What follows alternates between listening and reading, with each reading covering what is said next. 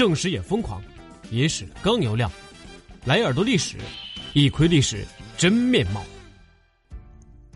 一直以来，不管什么事儿，我们都喜欢搞出个排行榜来，比如财富排行榜、帅哥美女排行榜、名校名师排行榜之类的。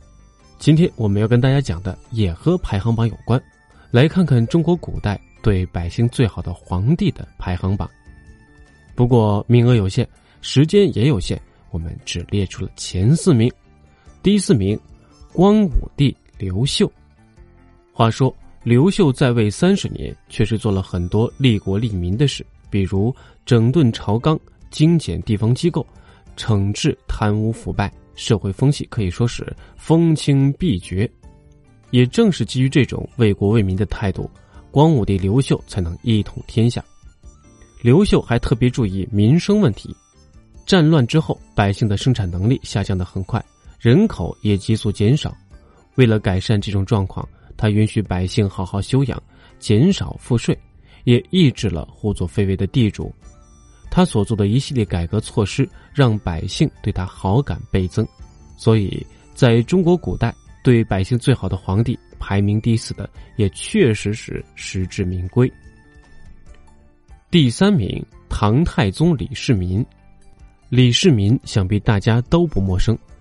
玄武门之变之后，唐太宗李世民夺得皇位，但这件事却给他带来很大的争议。为了破解这种争议，李世民十分明智的认为，最好的方式就是把工作做好。唐太宗曾说：“水能载舟，亦能覆舟。皇帝好像是船，百姓是水，水可以搭载着船。”也可以把船掀翻，可见李世民非常懂得君臣百姓之间的关系。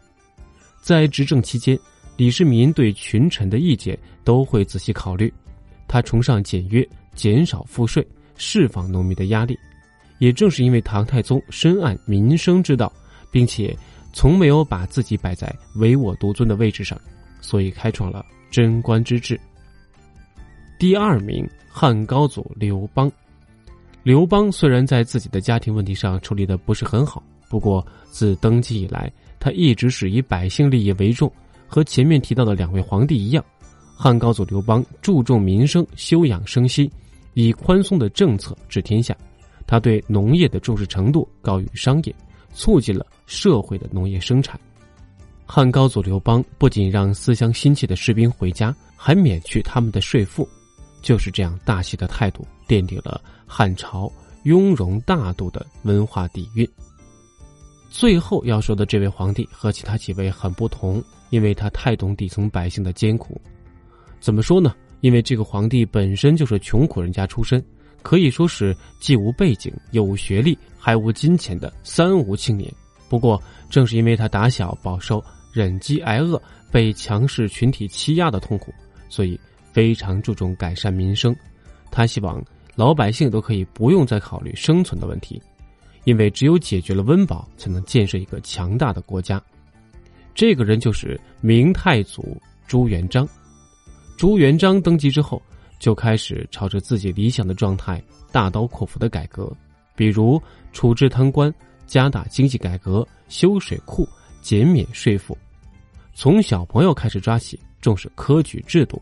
同时也非常重视人才，所以得民心者得天下。以上的四位皇帝真正做到了爱民如子，实在是百姓之福。好了，本期耳朵历史就跟大家介绍到这里，我们下期再见。